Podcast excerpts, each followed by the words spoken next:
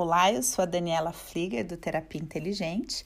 Estou aqui para responder a pergunta do divã dessa semana, que é: o codependente pode ser dependente em outras relações ou não?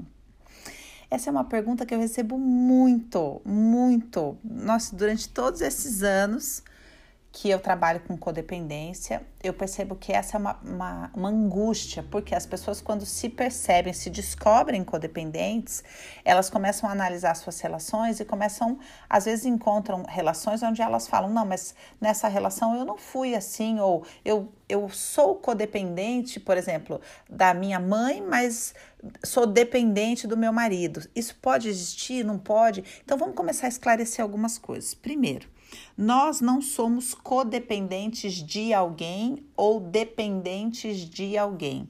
Nós temos uma estrutura de personalidade codependente, tá? Quando a pessoa se identifica como tal. O termo codependência abrange todos os tipos de dependência emocional. Então eu queria que vocês imaginassem como se fosse uma escala, por exemplo, de 0 a 10.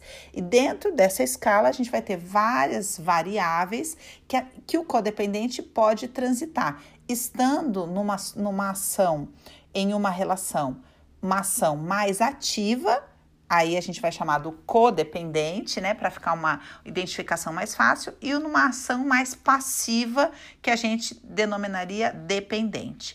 Então, para ficar mais simples, a gente vai dizer que uma pessoa pode ter um perfil aí fixo, né, de codependente mais ativo e um perfil mais fixo de codependente mais passivo, ou seja, o dependente.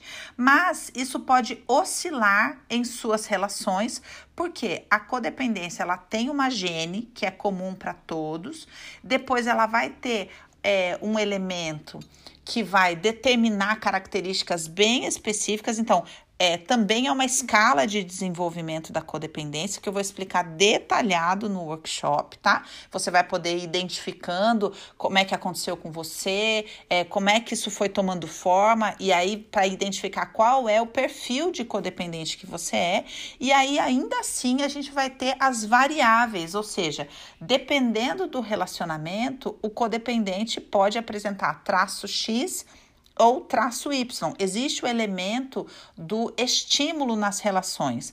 E também existe é, uma escala de gravidade da codependência, ou seja, uma pessoa é, que nunca tratou a sua codependência ou que está num relacionamento que exige demais é, dela emocionalmente, ela vai agravando é, os sintomas da sua codependência.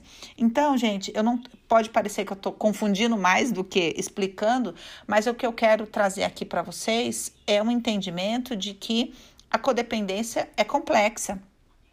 E que a gente, para se dedicar à própria recuperação, precisa conseguir fazer um diagnóstico claro para entender exatamente para algumas pessoas tal comportamento é mais prejudicial do que para outros enfim, que existem gatilhos mais específicos para uma pessoa do que para outra, mas concluindo aqui a resposta para não ficar algo muito longo, sim, uma pessoa pode apresentar esses traços, apesar de estruturalmente ela ter um perfil mais bem definido de acordo com é, todas as variáveis que eu falei aqui, né? Da formação desse transtorno, dessa personalidade é, disfuncional se desenvolveu de, de uma maneira, ela tem, a gente tem um perfil mais fixo, mas ele pode variar de acordo com o estímulo em uma relação.